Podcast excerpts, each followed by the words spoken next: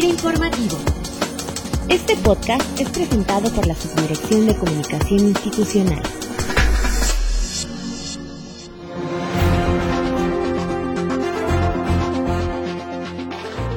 Bienvenidos como siempre este lunes a FIR Informativo, en el que hablaremos sobre un importante fondo que estamos trabajando en conjunto con la Comisión Nacional Forestal, que es el FONAFOR, el Fondo Nacional Forestal, y para ello hoy nos acompaña el Coordinador General de Producción y Productividad de CONAFOR, el ingeniero Sergio Graf Montero.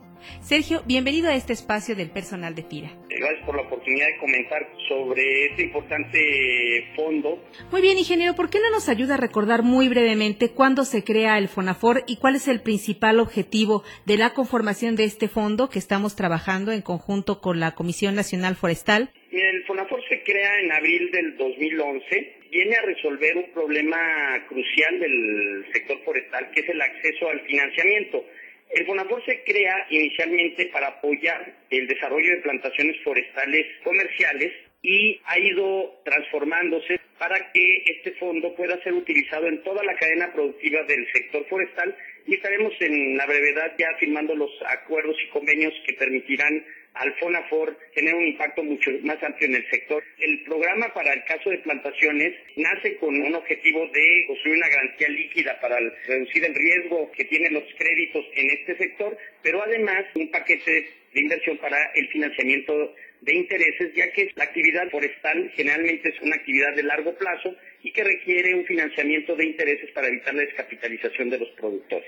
Ingeniero, ¿qué resultados ha venido reflejando este fondo a la fecha en cuanto al monto de colocación de recursos y también que nos comente brevemente en qué consisten eh, las modificaciones de los lineamientos a este programa que tengo entendido se llevaron a cabo recientemente para la operación en el fondo? A la fecha tenemos todos los proyectos que están financiados por el fondo, todavía están relacionados con plantaciones, son ocho proyectos ya operando, donde se han financiado 8.045 hectáreas, de estas 6.500 están para establecimiento de nuevas plantaciones y 1.500 hectáreas para mantenimiento de plantaciones ya avanzadas. Se han otorgado un total de 232.6 millones de pesos en crédito, y eh, lo que ha representado la disposición de recursos en garantías líquidas por 45.6 millones y una reserva para pago de intereses de 127.1 millones. Además, tenemos en proceso de autorización otros seis proyectos que en el corto plazo creemos que se van a autorizar, ya que la mayor parte de estos tienen una situación muy sólida al fondo. Con los convenios modificatorios que estamos suscribiendo, ahora se va a permitir otorgar apoyos tanto a los interesados en establecer plantaciones forestales comerciales como a la industria forestal sustentable y también para el aprovechamiento y manejo integral de bosques y selvas. Es decir, ya no solamente va a ser para aquellos que hacen una plantación comercial específica en un territorio, pero aquellos que son propietarios de bosques naturales que requieren un crédito de capital de trabajo para prácticas de manejo silvícola, o para el proceso de industrialización, transporte o comercio o desarrollo de mercados del sector forestal, también podrán hacer una solicitud de las garantías líquidas.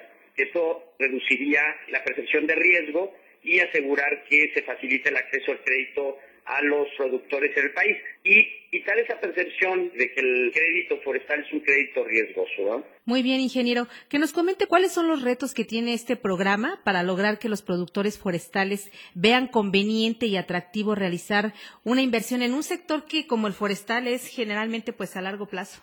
Yo creo que uno de los retos más grandes es que todos los actores conozcan el instrumento. Es decir, tenemos que hacer una difusión muy importante para terminar con esa percepción de que el sector forestal es riesgoso. No todas las inversiones del sector forestal son de largo plazo. Hay muchas inversiones en el sector forestal como industrialización, eh, desarrollo de capacidades para el transporte y extracción de madera, infraestructura caminera, que son inversiones que pueden ser recuperadas muy rápidamente en los procesos de aprovechamiento. Entonces tenemos este enorme reto de asegurar que todos los actores del sistema financiero tengan confianza en el sector y puedan abrir las facilidades de crédito a los productores. El otro reto importante que tenemos es desarrollar instrumentos de aseguramiento que no hay disponibles en el mercado en la actualidad adaptados a toda la diversidad de condiciones del sector. Entonces estamos trabajando fuertemente con el personal de FIRA para diseñar un mecanismo de aseguramiento para los diferentes componentes sujetos a crédito en el sector. Pues esto nos va a ayudar de veras a quitar esa percepción de que el sector forestal es un sector riesgoso para invertir y solamente tenemos que dar la información adecuada para que las aseguradoras puedan hacer un diseño adecuado de las primas que puedan ser pues, atractivas para los productores. ¿verdad? Muy bien, ingeniero. Y para cerrar nada más este círculo, en la parte de comercialización, ¿existen oportunidades de mercado? ¿Hay, hay demanda, hay mercado para los productos forestales?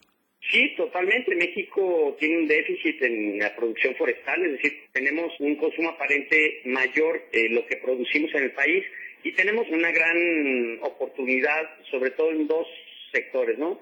el desarrollo de escuadrillas, que es la tabla, donde tenemos importaciones por cerca de 900 millones de dólares anuales, y el área de tableros, que es un mercado que crece tanto en el país como en Estados Unidos principalmente. Entonces el mercado hay, eh, hay demanda de productos forestales y necesitamos ampliar nuestra oferta en el país.